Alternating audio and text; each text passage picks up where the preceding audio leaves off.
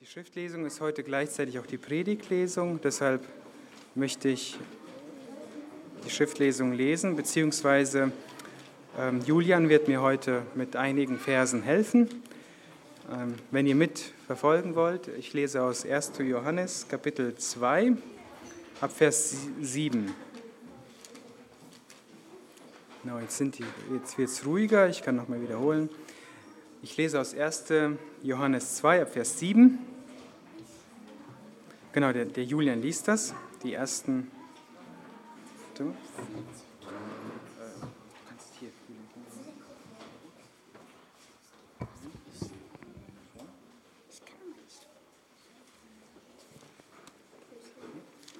Brüder, ich schreibe euch nicht ein neues Gebot, sondern ein altes Gebot, das ihr von Anfang an hattet. Das alte Gebot ist das Wort, das ihr von Anfang an gehört habt.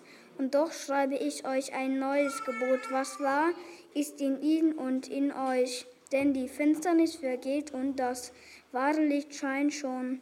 Wer sagt, dass er im Licht ist und doch seinen Bruder hasst, der ist noch immer in der Finsternis.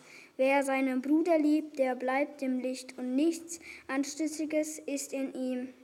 Wer aber seinen Bruder hasst, der ist in der Finsternis und wandelt in der Finsternis und weiß nicht, wohin er geht, weil die Finsternis seinen Augen verblendet hat.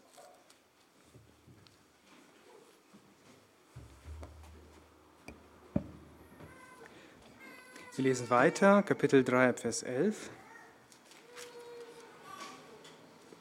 bis 18.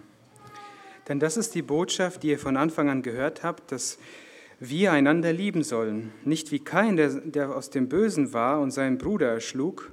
Und warum erschlug er ihn? Weil seine Werke böse waren, die seines Bruders aber gerecht. Verwundert euch nicht, meine Brüder, wenn euch die Welt hasst. Wir wissen, dass wir aus dem Tod zum Leben gelangt sind, denn wir lieben die Brüder. Wer den Bruder nicht liebt, bleibt im Tod.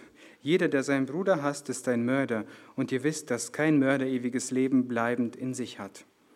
Daran haben wir die Liebe erkannt, dass er sein Leben für uns hingegeben hat.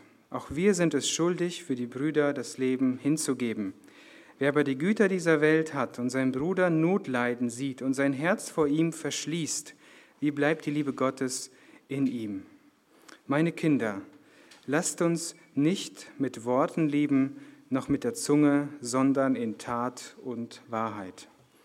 Ich lese noch aus 1. Johannes 4, Vers 7.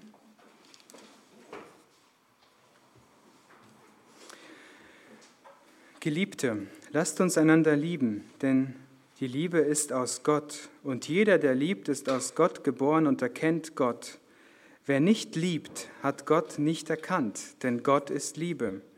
Darin ist die Liebe Gottes zu uns geoffenbart worden, dass Gott seinen eingeborenen Sohn in die Welt gesandt hat, damit wir durch ihn leben sollen.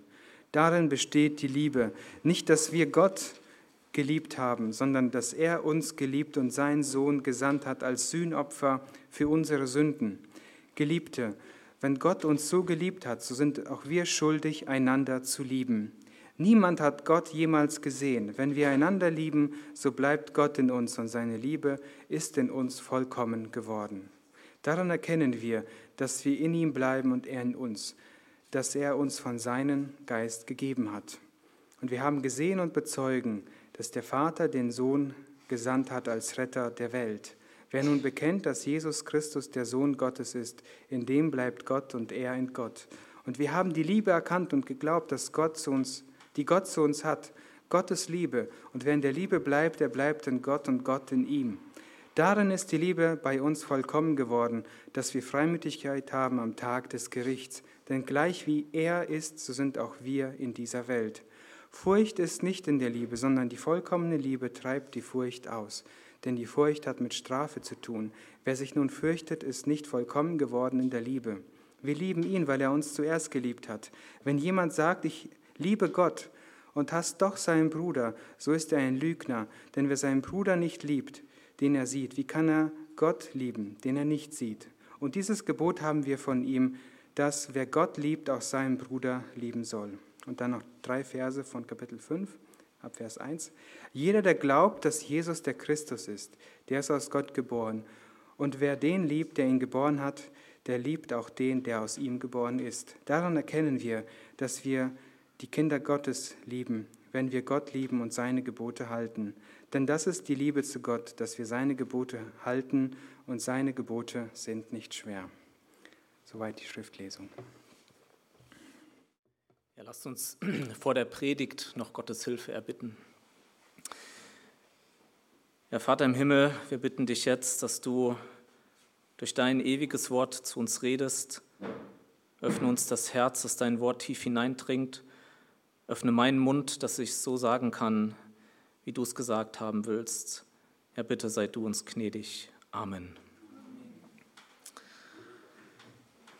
Der Apostel der Liebe, so wurde nicht nur Johannes genannt, der den ersten Johannesbrief geschrieben hat, sondern auch Robert Chapman, ein Christ, der im 19. Jahrhundert in England lebte. Vielleicht hat der ein oder andere von ihm schon gehört. Es war ein Mann, der sich ja im Alter von ein paar 20 Jahren zu Christus bekehrte. Er war damals schon ein angesehener Anwalt, der eine eigene Kanzlei hatte. Und als er zu Christus umkehrte, dauerte es nicht lange, bis Gott ihn drängte, alles ähm, aufzugeben, sein, seine, seine Kanzlei aufzugeben, seinen ähm, Reichtum den Armen zu geben, in ein äh, Armenviertel zu ziehen, dort ein Haus zu kaufen und von da an Menschen zu sich zu nehmen. Und er war derjenige, der schon früh morgens auf war, als noch alle schliefen, der im Gebet war, in, in Gottes Wort, der die Schuhe putzte und das Frühstück vorbereitete für seine Gäste. Das Lebensziel von Chapman war es, Christus nicht nur zu predigen, das ist das, was wir Sonntag für Sonntag hier versuchen, sondern, Dankeschön, sondern Christus zu leben. Und das herausstechende Merkmal von Chapman war die Liebe. Deswegen wurde er so genannt. Und zwar die Liebe zu allen Menschen, aber besonders zu den Gläubigen. Und er war dafür bekannt, dass er nicht nur die Gläubigen in seiner Gemeinde liebte oder in seiner Gemeinderichtung, sondern Christen aus allen Gemeinden. Oft holte man ihn dazu, um ähm, ja, zu vermitteln zwischen Christen. Und einmal war ähm, einer seiner Kritiker, der schwor, dass er nie wieder was mit Chapman zu tun haben wollte. Und ähm, Chapman erfuhr davon. Und als sie sich das nächste Mal begegneten, nahm Chapman diesen Mann in die Arme und sagte zu ihm, Gott liebt dich, Christus liebt dich und ich liebe dich auch. Und von da an fing dieser Mann an, wieder die Gemeinde zu besuchen. Der Ruf von Chapman als einer, der die Menschen liebte, verbreitete sich dermaßen, dass es einmal so weit kam, dass ein Brief aus dem Ausland nach England geschickt wurde. Auf dem Brief stand keine, keine Straße, also nur sein Name, keine Straße, ähm, kein, kein Ort. Und dieser Brief kam trotzdem an. Was drauf stand auf diesem Brief als Adresse war R.C. Chapman, Universität der Liebe, England. Und Chapman war in ganz England so bekannt, dass dieser Brief tatsächlich den Weg zu ihm fand. Unfassbar. Chapman hatte eine tiefe Liebe zu den Gläubigen und die Liebe zu den Gläubigen, das ist das Kernthema von den Abschnitten, die Juri gerade gelesen hat. Darum geht es heute Morgen im ersten Johannesbrief. Und wir sind mittlerweile bei der vierten Predigt durch diesen Brief angekommen. Du ähm, erinnerst dich vielleicht, dass ähm, das Thema dieses Briefes ist, ähm, Kennzeichen zu zeigen, die einen wahren Christen auszeichnen. Und auch hier verweise ich nochmal auf den Schlüsselvers in Kapitel 5, Vers 13, wo Johannes uns einfach sagt, was er vorhat. Und da sagt er, dies habe, euch, habe ich euch geschrieben, die ihr glaubt an den Namen des Sohnes Gottes, damit ihr wisst, dass ihr ewiges Leben habt. Das Ziel ist, wenn du als Gläubiger diesen Brief liest, dass du erkennst, dass du errettet bist und dass du darin immer sicherer wirst. Ihr jungen Leute in der Schule, ihr durchlauft Klasse für Klasse, ähm, Klassenarbeit für Klassenarbeit, Zeugnis um Zeugnis. Und jede bestandene Klassenarbeit, jedes ausreichende Zeugnis, jede absolvierte Klasse lässt euch sicherer darin werden, dass ihr am Ende ähm, euren Abschluss in Händen haltet, euren Schulabschluss. Und das ist das, was Johannes mit seinem Brief tut. Wir dürfen Prüfung für Prüfung durchlaufen und jedes Mal, wenn wir sehen, okay, diese Prüfung haben wir bestanden, ähm, erkennen wir, okay, Gott ist wirklich in mir am Werk. Gott hat mich ähm, verändert und er bewirkt in mir diese Kennzeichen, die einen wahren Christen ausmachen.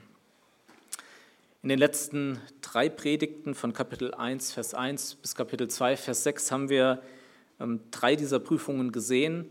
Das erste war letztendlich die Frage, ähm, bin ich mit Jesus verbunden? Das zweite war, lebe ich im Licht, also ist in meinem Leben ein fortlaufender Kreislauf erkennbar. Ich sündige, ich stehe wieder auf, ich tue Buße, ich wende mich immer wieder Christus zu. Und die dritte Prüfung war, ist in meinem Herzen ein, ein liebevoller Gehorsam gegenüber Gottes Geboten zu erkennen. Und jetzt kommen wir zu dem vierten Kennzeichen und das ist das Lieblingsthema vom Johannes. Ähm, wenn wir sein Evangelium lesen, auch diesen Brief, wird es ganz deutlich. Ihr habt es jetzt schon gemerkt, es sind ähm, drei Abschnitte gewesen, die wir gelesen haben aus dem ganzen Brief, die sich alle um die Liebe drehen. Und ich habe lange überlegt, wie ich damit umgehe, in wie viele Predigten ich das verpacken soll. Und ich habe mich entschieden, es in eine Predigt zu tun. Folglich können wir nicht auf jeden Vers in Gänze eingehen, auf jede Wahrheit. Ich möchte heute Morgen einfach einen Überblick geben, den Johannes uns ja über die Liebe zeigt. Was ist das Ziel? Du sollst heute Morgen erkennen, was es bedeutet, den Bruder zu lieben, beziehungsweise die Gläubigen zu, zu lieben. Und warum? damit du erkennst, ob das in deinem Herzen vorhanden ist. Und wenn du siehst, dass es bei dir da ist, dass du erkennen darfst, okay, ich bin errettet, dass du einfach darin heute Morgen durch Gott gestärkt wirst. Und dementsprechend ist diese Predigt mit dem Titel geschrieben, überschrieben, Gewissheit durch Liebe zu den Gläubigen. Gewissheit durch Liebe zu den Gläubigen, dir ist vielleicht schon aufgefallen, so fangen die Themen jetzt immer an, es geht um Gewissheit. Wir wollen unser Augenmerk dabei auf vier Wahrheiten richten, die uns Johannes über die Liebe zu den Gläubigen zeigt. Erstens, die Liebe zu den Gläubigen ist ein Gebot. Zweitens, sie hat ihren Ursprung in Gottes Liebe. Drittens, sie ist ein Kennzeichen wahren Glaubens. Und viertens, sie hat ganz praktische Auswirkungen. Da wollen wir uns jetzt durcharbeiten und wir beginnen damit, dass die Liebe zu den Gläubigen ein Gebot ist. Und da wollen wir in den Text einsteigen, Kapitel 2, Vers 7 bis 8. Ich lese die Verse nochmal vor. Brüder, ich schreibe euch nicht ein neues Gebot, sondern ein altes Gebot, das ihr von Anfang an hattet. Das alte Gebot ist das Wort, das ihr von Anfang an gehört habt. Und doch schreibe ich euch ein neues Gebot, was wahr ist in ihm und in euch, denn die Finsternis vergeht und das wahre Licht scheint schon. Und aus Kapitel 3, Vers 11, also ihr werdet äh, immer wieder die Seiten umschlagen, wir werden uns einfach in diesen Abschnitten bewegen. Kapitel 3, Vers 11, denn das ist die Botschaft, die ihr von Anfang an gehört habt, dass wir einander lieben sollen. Ich will dir zuerst die hohe Bedeutung der Liebe zu dem Gläubigen zeigen, damit du erkennst, dass es hier nicht um irgendeine Prüfung geht, sondern dass ja, es eine unglaublich wichtige Prüfung. Und Johannes beginnt seine Ausführungen über die Liebe damit, dass er zeigt, dass, dass die Liebe zu den Gläubigen ein Gebot ist, und zwar ein altes und ein neues Gebot. Wir wollen kurz schauen, was das bedeutet. Das alte Gebot, da bezieht er sich aufs Alte Testament und das neue Gebot aufs Neue Testament. Und wie das jetzt zusammenhängt, das schauen wir uns kurz an. Wir haben einmal das Gebot des Alten Testamentes oder des Alten Bundes. Und wir ähm, wissen, dass Gott Israel ganz viele Gebote gegeben hatte und zwei ragten über alle hinaus. Und ihr wisst es, was sind die höchsten Gebote? Gott lieben und, und seinen Nächsten, genau. Und ähm, es steht auch im Alten Testament in 3. Mose 19, Vers 18, da sagt Gott ganz deutlich, du sollst deinen Nächsten lieben wie dich selbst. Ja, wie dich selbst, genau. Also wir alle lieben zuerst mal uns selbst. Stell dir vor, ähm, es wird eine, eine Schüssel mit Melone äh, auf die Tischmitte gestellt und automatisch berechnen wir die Größe der Stücke und das größte Stück reservieren wir innerlich direkt für uns. Es ist viel einfacher, abends nach einem schwierigen Tag auf dem Sofa auszuspannen, als sich nochmal ins Auto zu setzen und ins nächste Altenheim oder Krankenhaus zu fahren und Menschen zu besuchen. Es ist so, dass wir unseren Körper oft mehr pflegen als die Beziehungen, in die Gott uns gestellt hat. Also uns selbst lieben, das können wir gut verstehen. Und Gottes Forderung hier ist klar und deutlich. Kümmere dich um deinen Nächsten so, wie du dich um dich selbst kümmerst. Es ist ein radikales Gebot, was absolute Selbstverleugnung und Hingabe erfordert, so wie es uns Alex auch letzten Sonntag in der Predigt dargestellt hat. Nicht nur um Jesu Willen, sondern auch, auch um des Nächsten Willen. Okay, das Gebot ist schon wirklich radikal, aber jetzt schauen wir uns ähm, an, dass es ja auch ein neues Gebot ist und da kommen wir zu dem Gebot des neuen Bundes. Jesus greift das Alte Testament auf und er holt diese beiden Gebote wieder hervor und sagt, okay, die höchsten Gebote sind Gott lieben und den Nächsten lieben. Aber er geht noch einen Schritt weiter.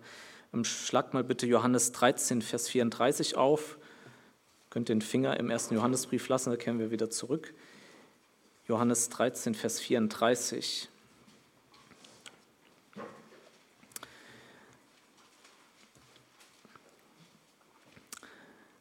Da sagt Jesus, ein neues Gebot gebe ich euch, dass ihr einander lieben sollt, damit, wie ich euch geliebt habe, auch ihr einander liebt. Wann sagt Jesus das? Weiß es jemand? Was ist der Zeitpunkt, wo Jesus das sagt?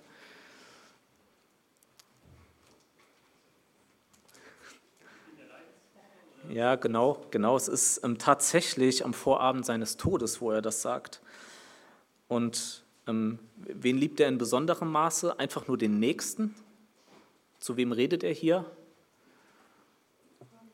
Zu den Jüngern, genau. Jesus spricht hier zu den Jüngern. Und ähm, er sagt es auch in diesem längeren Abschnitt, ihm geht es nicht nur, seine Liebe bezieht sich nicht nur auf die Jünger, sondern auch auf die, die an ihn glauben würden, also auf alle Gläubigen. Und wie groß war seine Liebe? Das zeigt uns der Vers. Er würde am nächsten Tag für seine Jünger, für uns am Kreuz sterben. Jesus fordert hier seine Nachfolger auf, die Gläubigen auf diese Weise zu lieben, wie er die Gläubigen liebt. Das heißt mit übermenschlicher, mit göttlicher Liebe. Und damit übertrifft seine Aufforderung aus dem alten Bund, äh, diese Aufforderung bei Weitem. Es geht nicht nur um die Liebe zum Nächsten, sondern zum Mitgläubigen und nicht nur um radikale äh, Aufopferung des Lebens, sondern darum, dass der Gläubige sogar bereit ist, sein Leben für seinen Mitbruder, für seine Mitschwester zu lassen. Stell dir vor, Jesus meint das ernst. Er würde heute Morgen vor dir stehen und sagen und dich fragen, bist du bereit, für den Gläubigen neben dir im Ernstfall dein Leben zu lassen? Und das ist es, was Jesus tut. Das ist die Frage, die er uns stellt. Johannes wiederholt dieses Gebot in seinem Brief im dritten Kapitel in Vers 23, wo er nochmal sagt, und das ist sein Gebot, dass wir glauben an den Namen seines Sohnes Jesus Christus und einander lieben nach dem Gebot, das er uns gegeben hat. Wenn du in der Bibel ein Beispiel von jemandem sehen willst, der das gelebt hat, dann kannst du zum Beispiel mal in Philippa 2 reinschauen. Da wird uns Epaphroditus genannt. Das war ein Mann, der setzte sein Leben aufs Spiel, um seine Gemeinde in Philippi ähm, zu verlassen und um, und, äh, um, um Paulus, der im Gefängnis war, zu besuchen und ihm zu dienen. Er hat sein Leben gering geachtet aus Liebe zu Paulus. die Frage hier, die sich ähm, dir stellt an dieser Stelle, dieses Gebot von Jesus, hat das irgendeine Relevanz in deinem Leben? Und wenn dir dieses Gebot wichtig ist, ich rede jetzt noch nicht von der Ausführung, sondern wenn dir dieses Gebot wichtig ist, die Gläubigen zu lieben, dann ist das schon mal ein Anzeichen dafür, ja, dass du die Gläubigen liebst und tatsächlich errettet bist. Wenn wir die Aufforderung Jesu sehen, dann stellt sich unweigerlich die Frage, wie sollen wir bitte schön in der Lage sein, solch eine Liebe ähm, zu haben? Ist es überhaupt möglich? Ja, es ist möglich. Und um das zu verstehen, wollen wir uns anschauen, wo diese Liebe ihren Ursprung hat. Der Ursprung dieser Liebe, die Jesus fordert, liegt nämlich nicht in uns selbst, sondern in Gottes Liebe zu uns. Und das ist das Zweite, was wir uns anschauen wollen. Die Liebe zu den Gläubigen hat ihren Ursprung in Gottes Liebe. Und das ist gewissermaßen ähm, der, der, der, der Hauptpunkt, um den es sich eigentlich letztendlich dreht. Alles andere sind ja nur Folgen. Ich hoffe, dass du in diesen nächsten Minuten erkennst, wie groß Gottes Liebe ist und dass sie der Grund ist, die Gläubigen lieben zu können. Und das soll dir helfen zu verstehen, dass Gott diese Liebe ähm, gibt und dass diese Liebe ein weiß, weiterer Beweis dafür ist, dass du errettet bist. Ich habe in der Vorbereitung so gedacht, das schönste Thema der Bibel ist Gottes Liebe. Seine Liebe übertrifft alles, vor allem unsere mickrigen Vorstellungen davon. Und lasst uns schauen, was Johannes dazu sagt. Das, das Erste, was wir sehen dürfen, Gott ist Liebe. Wenn wir zum Beispiel Kapitel 4, ähm, Vers 8 lesen, da steht es am Ende, Gott ist Liebe. Und ähm, in Vers 16 wiederholt er das nochmal, Gott ist Liebe. Punkt. In keiner anderen Schrift in keiner anderen Religion finden wir diesen Satz, Gott ist Liebe. Gott kann nicht anders als lieben. Ohne Gott gäbe es keine Liebe. Gott ist in sich selbst Liebe. Lange bevor es irgendwas gab, waren der Vater, der Sohn und der Heilige Geist in, einem, in einer unendlichen Liebe miteinander verknüpft. Und Gott wollte diese Liebe sichtbar machen. Er schuf Engel, er schuf ein Universum, er schuf eine Erde und er schuf Menschen, um eine Bühne aufzubauen, um seine Liebe zu zeigen. Und als die größte Katastrophe der Menschheit eintrat, der Sündenfall, dann mag es wie ein Unfall aussehen, aber es war die, die schwarze Leinwand, die Gott von vornherein in seinem Plan hatte. Vor dieser schwarzen Leinwand wollte er seine Liebe hell aufleuchten lassen.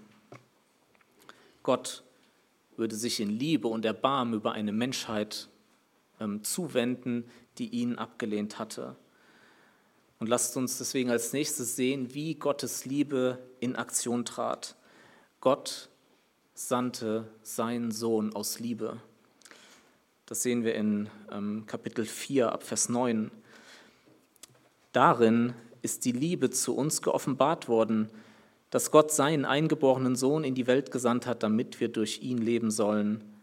Darin besteht die Liebe, nicht, dass wir Gott geliebt haben, sondern dass er uns geliebt hat und seinen Sohn gesandt hat als Sühnopfer für unsere Sünden.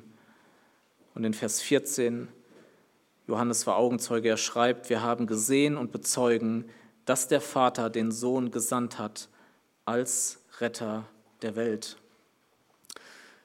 Gott ist Liebe, dieser Satz, der ist erstmal abstrakt, aber jetzt wird er praktisch. Gott zeigt seiner, seiner Menschheit seine Liebe klar und deutlich. Und wie macht er das? In einem Akt der völligen Selbstlosigkeit und Liebe gab Gott seinem Sohn Jesus Christus einen menschlichen Körper und setzte ihn auf diese Erde wohlgemerkt auf eine Erde, die voller Sünde war seit dem Sündenfall. Der Heilige kommt zu den Sündern. Der Gott der Liebe kommt zu den Menschen, die ihn hassen und ablehnen. Und wofür kommt er? Mit welchem Ziel?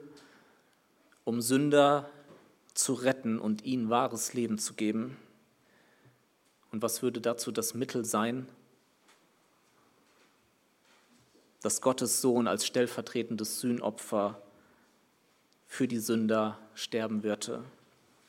Für Sünder, die seine Liebe mit Füßen treten. Man würde seinem Sohn nicht in Liebe begegnen, sondern in Hass. Und dieser Hass würde sich überschlagen und würde vor allem in den Worten zum Ausdruck bringen, kreuzige, kreuzige ihn. Das ist die Liebe des Vaters zu dieser Welt, dass er seinen Sohn gibt. Und das nächste, was wir sehen, Christus starb aus Liebe. Auch der Sohn liebt unbeschreiblich. Kapitel 3, Vers 16. Daran haben wir die Liebe erkannt, dass er sein Leben für uns hingegeben hat. Der große Bibellehrer William MacDonald hat ja einen Kommentar über das Alte und Neue Testament geschrieben. Er sagte meines Wissens sinngemäß am Ende seines Lebens, meine ganze Theologie, also all das, was ich in meinem Leben über Gott gelernt habe, ist auf einen Satz zusammengeschrumpft. Und dieser Satz lautet, Christus starb für mich. Christus starb für mich. Christus starb für uns. Auf welche Weise hat Christus sein Leben hingegeben? Lasst uns da einen Moment nochmal bleiben, indem er für uns an einem römischen Kreuz hingerichtet wurde. Und was ist das, was an diesem Kreuz passierte? Ich werde immer wieder auf 2. Korinther 5, Vers 21 aufmerksam machen, weil es für mich einer der schönsten Verse in Gottes Wort ist, wo steht, denn er hat den, der von keiner Sünde wusste, für uns zur Sünde gemacht, damit wir in ihm zur Gerechtigkeit Gottes würden. Jesus Christus ließ sich aus Liebe am Kreuz so behandeln, als hätte er unsere Sünden begangen. Und wofür? Damit Gott uns das gerechte Leben Jesu zurechnen kann und uns so behandeln kann, als hätten wir das Leben Jesu gelebt. Unfassbar. Am Kreuz traf Jesus Christus an meiner Stelle der volle Zorn Gottes über meine Sünde damit ich von meiner Sünde befreit werde und mit Christi Gerechtigkeit überkleidet werde. Das ist die Wahrheit vom Kreuz und der tiefste Akt der Liebe Gottes zu uns. Und was ist das Ergebnis davon? Schaut in Kapitel 3, Vers 1. Seht, und wie schön Johannes das ausdrückt, seht, welch eine Liebe hat uns der Vater erwiesen, dass wir Kinder Gottes heißen sollen. Das Ergebnis dieser Liebe ist bei allen, die Gott rettet, dass sie seine Kinder sein dürfen. Und das ist das, wie Gott dich sieht, wenn du errettet bist als sein Kind. Das ist der Name, mit dem er dich ruft aus Liebe. Gottes rettende Liebe zu dem Gläubigen hat letztendlich zwei große Auswirkungen, um jetzt hier in dem Thema zu bleiben. Das eine ist, der Gläubige liebt Gott und das andere ist, der Gläubige liebt die anderen Gläubigen. Also Liebe zu Gott und zu dem Gläubigen sind ähm, Folgen von Gottes Liebe. Also zum einen, wenn wir die, auf die Liebe zu Gott achten ähm, und in Kapitel 4, Vers 19 schauen, Kapitel 4, Vers 19, wir lieben ihn, weil er uns zuerst geliebt hat. Also hier ist eine Reihenfolge, eine, ja, eine Reihenfolge und die ist ähm, logisch, ist eine logische Schlussfolgerung. Also zuerst ist da Gottes Liebe zu den Gläubigen und dann liebt der Gläubige Gott. Also Gottes Liebe ist die Ursache, die Liebe des Gläubigen ist die Folge. Also die, wenn wir Liebe zu Gott haben, die haben wir nicht aus uns selbst, die haben wir nicht bewirkt. Und es ist ähm, vollkommen logisch, dass das die, die, die, die Reaktion ist, und ich weiß nicht, ob ihr das in eurem Leben kennt, ihr erkennt immer mehr die, die, die Tiefe, wie schwarz eure Sünde ist, wie absolut verdorben euer Herz ist. Gott zeigt euch das immer mehr und ihr geht immer wieder zum Kreuz und erkennt, okay, dafür ist Christus gestorben. Also das vergibt Gott mir. So lieb hat er mich. Und umso mehr wir das erkennen, wie lieb Gott uns hat, umso größer wird automatisch unsere Liebe zu ihm. Also die Folge von Gottes Liebe zu uns ist, dass wir ihn lieben. Aber die Folge ist auch, Liebe zu den Gläubigen. Kapitel 4, Vers 11. Nochmal, Geliebte, wenn Gott uns so geliebt hat, so sind auch wir es schuldig, einander zu lieben.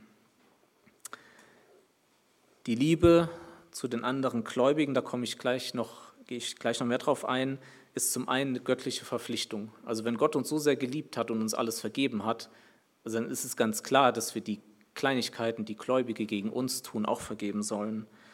Aber die Liebe zu den Glaubensgeschwistern ist auch eine logische Folge der Liebe Gottes. Wir haben hier nämlich in diesem Brief eine Reihenfolge. Erstens die Liebe Gottes zu uns, zweitens unsere Liebe zu ihm und drittens unsere Liebe zu den Gläubigen. Das hängt untrennbar miteinander zusammen. Und lasst uns dafür die im Kapitel 4, Vers 20 die Folgen nochmal lesen. Kapitel 4, Vers 20. Wenn jemand sagt, ich liebe Gott und hasst doch seinen Bruder, so ist er ein Lügner. Denn wer seinen Bruder nicht liebt, den er sieht, wie kann der Gott lieben, den er nicht sieht? Und dieses Gebot haben wir von ihm, dass wer Gott liebt, auch seinen Bruder lieben soll. Jeder, der glaubt, dass Jesus der Christus ist, der ist aus Gott geboren. Und wer den liebt, der ihn geboren hat, also damit ist Gott gemeint, der liebt auch den, der aus ihm geboren ist, damit sind die Gläubigen gemeint.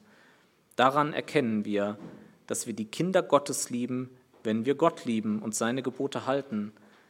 Denn das ist die Liebe zu Gott, dass wir seine Gebote halten und seine Gebote sind nicht schwer, auch das Gebot der Liebe ist nicht schwer, wenn Christus uns dabei hilft. Die göttliche Logik ist hierbei folgende. Jemand, der noch nicht einmal die Gläubigen liebt, die er mit seinen Augen sehen kann, also der liebt erst recht nicht Gott, den er nicht sehen kann. Und wenn er Gott nicht liebt, dann hat er Gottes Liebe nicht erkannt und ist nicht errettet. Und so sehen wir hier, Gottes Liebe ist der Grund dafür, dass wir die Gläubigen lieben. Bei Gott fängt es an. Und wenn du diese Liebe Gottes in deinem Leben erkennst, dann darfst du ja einfach davon ausgehen, dass er dich errettet hat. Die Liebe zu den, zu den Gläubigen ist also nicht nur ein Gebot Gottes, sondern hat ihren Ursprung in Gottes Liebe. Sie befähigt uns, einander zu lieben. Und somit ist die Liebe letztendlich ein Werk Gottes, etwas, was Gott in uns tut, wenn er uns errettet. Und wenn die geschwisterliche, Liebe ein, ein Werk Gottes ist, dann ist die Liebe zu den Gläubigen folglich auch ein Kennzeichen, dass wir errettet sind. Und das ist das Dritte, was wir sehen wollen. Die Liebe zu den Gläubigen ist ein Kennzeichen der Errettung.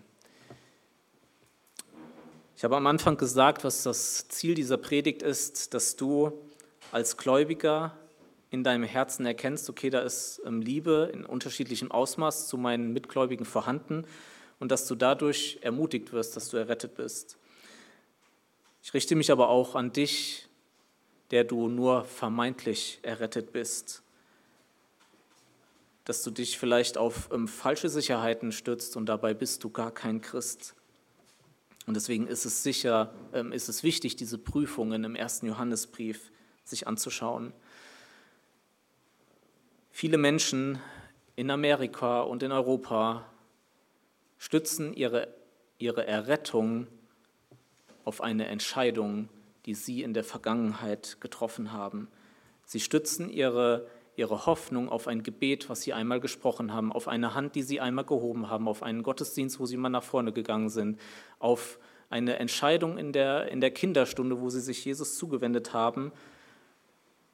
Das mag alles zur Errettung eines Menschen beitragen, aber gleichzeitig haben wir Menschen vor uns, in denen ihrem Leben nichts von Jesus ähm, zu sehen ist, wo nichts davon erkennbar ist, dass Gott ein Werk getan hat, wo keine verändernde Kraft in ihrem Leben ähm, sichtbar ist.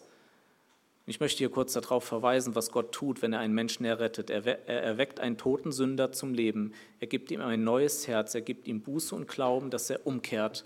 Und von da an wirkt Gott in ihm Veränderung des Lebens mehr und mehr, die Die Nachfolge mag Höhen und Tiefen haben, aber Gott ähm, ist in ihm am Wirken und wirkt unter anderem die Kennzeichen, die Johannes uns in seinem Brief schildert.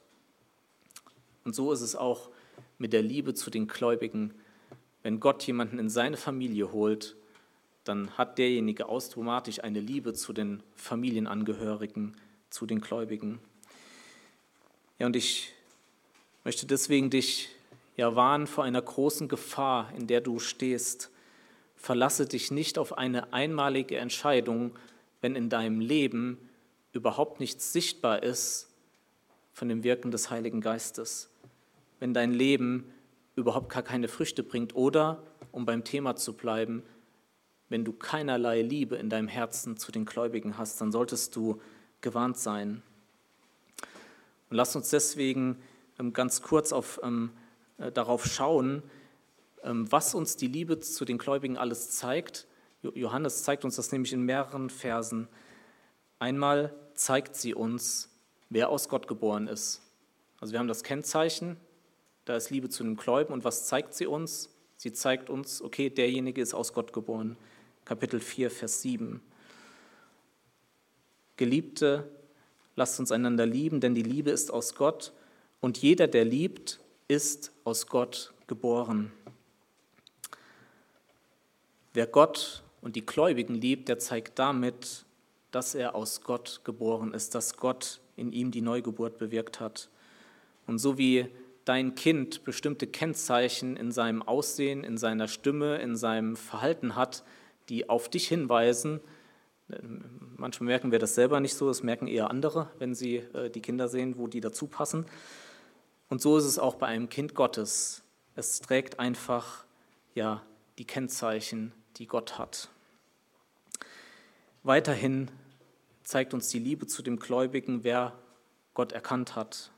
Das steht auch in Vers 7, ähm, denn die Liebe ist aus Gott und jeder, der liebt, ist aus Gott geboren und erkennt Gott.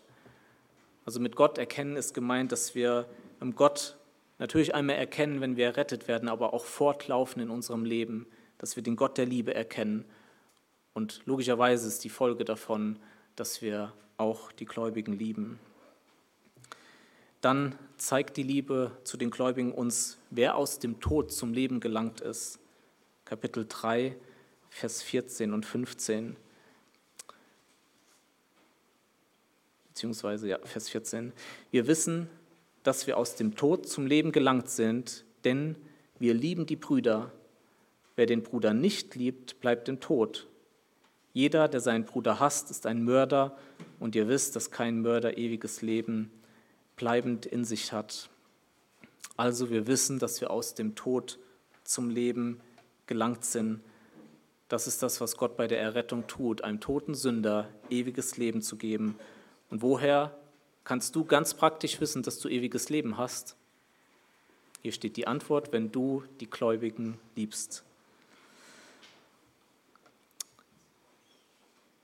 Die Liebe zu dem Gläubigen zeigt aber auch, in wem Gott lebt.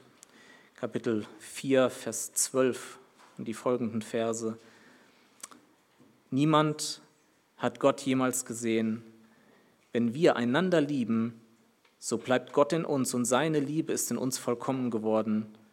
Daran erkennen wir, dass wir in ihm bleiben und er in uns, dass er uns von seinem Geist gegeben hat. Und wir haben gesehen und bezeugen, dass der Vater den Sohn gesandt hat als Retter der Welt. Wer nun bekennt, dass Jesus der Sohn Gottes ist, in dem bleibt Gott und er in Gott. Und wir haben die Liebe erkannt und geglaubt, die Gott zu uns hat. Gott ist Liebe und wer in der Liebe bleibt, der bleibt in Gott und Gott in ihm. Eine der schönsten Auswirkungen der Rettung ist die, die Johannes hier beschreibt. Und das können wir gar nicht, ähm, das können wir gar nicht begreifen, dass wir in Gott sind und Gott in uns ist. Also da ist eine, eine, eine dauerhafte und tiefe Verbindung da, die wir ja mehr und mehr erkennen, umso lange wir ja gläubig sind. Und was hier auch steht, dass Gott den Heiligen Geist gegeben hat, er hat uns damit versiegelt. Okay, also das ist jetzt die, die Errettung. Und woran können wir erkennen, dass wir so mit Gott verbunden sind und dass wir den Heiligen Geist haben? Auch hier steht es wieder daran, dass wir einander lieben. Die, die Liebe zu den Geschwistern mag vielleicht schwankend oder unterschiedlich tief sein, aber jeder, Lieb, jeder Gläubige hat generell Liebe zu den Mitgläubigen, genauso sicher, wie er den Heiligen Geist hat und Gott in ihm lebt. Und das Letzte, was ähm, uns die Liebe zeigt, sie zeigt uns, wer im Licht ist. Kapitel 2, Vers 9 bis 11. Wer sagt, dass er im Licht ist und doch seinen Bruder hasst, der ist noch immer in der Finsternis.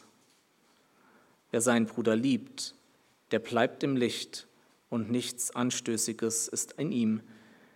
Wer aber seinen Bruder hasst, der ist in der Finsternis und wandelt in der Finsternis und weiß nicht, wohin er geht, weil die Finsternis seine Augen verblendet hat. Und ihr merkt bei diesen Versen, hier wird immer wieder eine andere Umschreibung gebraucht für jemanden, den Gott gerettet hat. Und hier beschreibt es Johannes mit im Licht sein. Also wir wissen, dass Gott den, den, den Sünder aus dem Reich der Finsternis ins Reich Jesu versetzt hat, wenn er ihn rettet. Und wer die Gläubigen liebt, hier steht es ganz deutlich, okay, der ist im Licht, der ist wirklich errettet und wer die Gläubigen nicht liebt, ist immer noch in der Finsternis. Wer behauptet, errettet zu sein, ohne die Gläubigen ähm, zu lieben, der täuscht sich, denn er gehört immer noch zum Reich der Finsternis. Eines der schönsten Erlebnisse, was ich ähm, in unserem diesjährigen Sommerurlaub hatte, war, ähm, als wir in Innsbruck waren und da dieser junge Mann stand, der Traktate am Verteilen war. Wir waren im Zillertal, ähm, eine Gegend, wo es gefühlt nur Katholiken gibt, wo man, ich weiß gar nicht, äh, ob und wie viele bibeltreue Gemeinden es da überhaupt gibt. Und die Gespräche mit den Einheimischen über das Evangelium, die waren wirklich äh, frustrierend. Da war überhaupt keine Erkenntnis vom Evangelium da. Und als wir letzten, äh, am drittletzten Tag in Innsbruck waren und da dieser junge Mann stand und diese Traktate verteilt und wir kurz ähm, uns unterhalten haben, da ging mir das Herz auf, wie schön mitten in dieser ja doch gottlosen Gegend ähm, einen Christen zu treffen. Ich möchte dir die Frage stellen, ob du dieses Empfinden anderen Gläubigen gegenüber kennst, nicht nur hier, wie wir zusammen sind, sondern generell. Aber auch die Frage einfach, freust du dich, die Geschwister der Gemeinde zu sehen? Ähm, betest du für deine Geschwister? Bist du bereit, anderen Christen zu vergeben, wenn sie gegen dich gesündigt haben? Hast du irgendwie ein Anliegen für das geistliche Wohl des anderen? Wünschst du dir Gemeinschaft mit anderen Christen zu haben? Wenn du all diese Fragen kategorisch mit Nein beantwortest, dann bist du in größter Gefahr, dass du nämlich gar nicht errettet bist. Und dann fordere ich dich auf, im Namen Jesu umzukehren, Buße zu tun und an das Evangelium zu glauben. Die Liebe zu dem Gläubigen ist ein Gebot Gottes. Sie wird von Gott bewirkt und sie ist ein Kennzeichen der wahren Errettung. Sie hat aber auch praktische Auswirkungen und ein paar von diesen Auswirkungen wollen wir uns jetzt am Ende noch kurz anschauen. Die Liebe zu den Gläubigen hat praktische Auswirkungen. Und ich möchte diese Auswirkungen zeigen, zum einen, damit du ja wirklich zu praktischer Liebe motiviert wirst, aber auch zum anderen wieder, dass du in deinem Leben erkennst, mir geht es die ganze Zeit nicht um Perfektion, sondern ob es generell in unserem Leben äh, vorhanden ist, dass wir alle auch auf diesem Gebet zu kämpfen haben, ähm, ist klar. Aber wenn du das siehst in deinem Leben, dass du ermutigt wirst, und hier rausgehen kannst und sagen kannst, okay, heute hat mir Gott wieder gezeigt, dass er tatsächlich ähm, aus mir einen, einen, einen Gläubigen gemacht hat. Und das Erste, was ich uns zeigen will, die Liebe zu den Gläubigen, die schließt niemanden aus. Lasst uns da nochmal reinschauen, Kapitel 3, Vers 11. Wir hatten den Vers ja schon, denn das ist die Botschaft, die ihr von Anfang an gehört habt, dass wir einander lieben sollen. Kapitel 4, Vers 7. Geliebte, lasst uns einander lieben. Und Vers 11. Geliebte, wenn Gott uns so geliebt, hat, so sind auch wir es schuldig, einander zu lieben. Diese drei Verse zeigen uns, dass die Liebe zu den Gläubigen nicht wählerisch ist. Also wir suchen uns nicht aus, welchen Gläubigen wir lieben und wer nicht. Man hört ja manchmal diesen Satz, mit dem Christen kann ich nicht so gut. Okay, es mag sein, dass wir zu manchen Christen aus uns heraus nicht so eine brennende Liebe haben, dass wir denjenigen vielleicht um den Hals fallen, aber das ändert nichts an der Aufforderung, die Jesus vergeben hat, dass du den Mitgläubigen liebst, sogar mit der Bereitschaft, für ihn zu sterben. Nimm dir einfach mal einen Zettel und einen Stift zu Hause und schreib den Namen drauf von dem Gläubigen, den du irgendwie am wenigsten mit warm wirst. Und dann fängst du dafür an zu beten, dass Gott an der Stelle deine Empfindungen verändert. Und gleichzeitig fängst du an, intensiver über Jesu Liebe nachzudenken. Und wenn du das ernst meinst, dann wird Gott eingreifen. Dann wirst du diesen Bruder oder diese Schwester lieben und du kannst gleichzeitig praktische Maßnahmen ergreifen. Du schreibst demjenigen eine liebevolle Karte, ähm, überreichst ein kleines Geschenk, hilfst irgendwo praktisch im Haus oder im Garten oder nimmst die Person einfach mal in den Arm. Also die Liebe zu dem Gläubigen, die schließt niemanden aus. Aber sie hilft auch in Not. Und das zeigt uns Johannes hier sehr deutlich in Kapitel 3, Vers 17 und 18. Kapitel 3, Vers 17 und 18. Wer aber die Güter dieser Welt hat und seinen Bruder Notleiden sieht und sein Herz vor ihm verschließt, wie bleibt die Liebe Gottes in ihm? Meine Kinder, lasst uns nicht mit Worten lieben, noch mit der Zunge, sondern in Tat und Wahrheit. Das ist ein ganz klarer Aufruf, und wir könnten hier Jakobus auch noch erwähnen, aber dafür haben wir jetzt nicht die Zeit. Ein ganz klarer Aufruf, anderen Gläubigen in finanziellen Nöten zu helfen. Gott hat in seiner Vorsehung die finanziellen Mittel unterschiedlich verteilt auch bei uns in der Gemeinde. Den einen hat er mehr gegeben, den anderen weniger. Und wenn du viel hast, dann gib dem ab, der weniger hat und der Not leidet. Und man muss kein Prophet sein, die Nöte werden zunehmen in unserem Land an, an Kleidung, an, an, Nahrung, an Essen, an, äh, an, an, an Haus, Auto, an Geld. Die Nöte werden zunehmen. Und Gott fordert uns auf, dass wir dem anderen helfen, der weniger hat als wir. Und ich freue mich immer wieder, wenn ich das auch bei uns in der Gemeinde mitbekomme, dass die, die einfach mehr haben, den Gott mehr anvertraut hat, wenn die bereitwillig den anderen abgeben. Die Bibel nennt das übrigens das Mitteilen und das ist eine, eine Gnadengabe, eine Geistesgabe. Also lasst dich ermutigen, Gott ähm, weiterhin mit dieser Gabe zu dienen, den anderen ähm, finanziell zu unterstützen. Ja, und die letzte Auswirkung, die ich uns zeigen will, und das fasst das im Prinzip zusammen, die Liebe zu den Gläubigen gibt sich dem anderen komplett hin. Und da schauen wir nochmal auf Kapitel 3, Vers 16. Kapitel 3, Vers 16. Daran haben wir die Liebe erkannt, dass er sein Leben für uns gegeben hat. Auch wir sind es schuldig, für die Brüder, sprich für die Gläubigen, das Leben hinzugeben. Das, was Gott hier fordert, opfere dich für deine Glaubensgeschwister so auf, wie Christus sich für dich aufgeopfert hat. Und vertraue gleichzeitig darauf, ich denke, das habe ich gezeigt, da du es nicht alleine kannst, dass Gott es in dir bewirkt. Wenn er in dir lebt, kann er es bewirken. Und so möchte ich dich aufrufen, Liebe deine Geschwister, deine Glaubensgeschwister mit deinem Mund. Rede das, was den anderen erbaut. Rede gut über andere, lobe mehr, anstatt zu ermahnen. Liebe deine Glaubensgeschwister aber auch mit den Augen. Halt die Augen offen, wo Not da ist und hilf dort. Egal ob es finanzielle, körperliche, seelische oder geistliche Nöte sind. Liebe deine Glaubensgeschwister aber auch mit den Ohren sei schnell zum Hören und langsam zum Reden.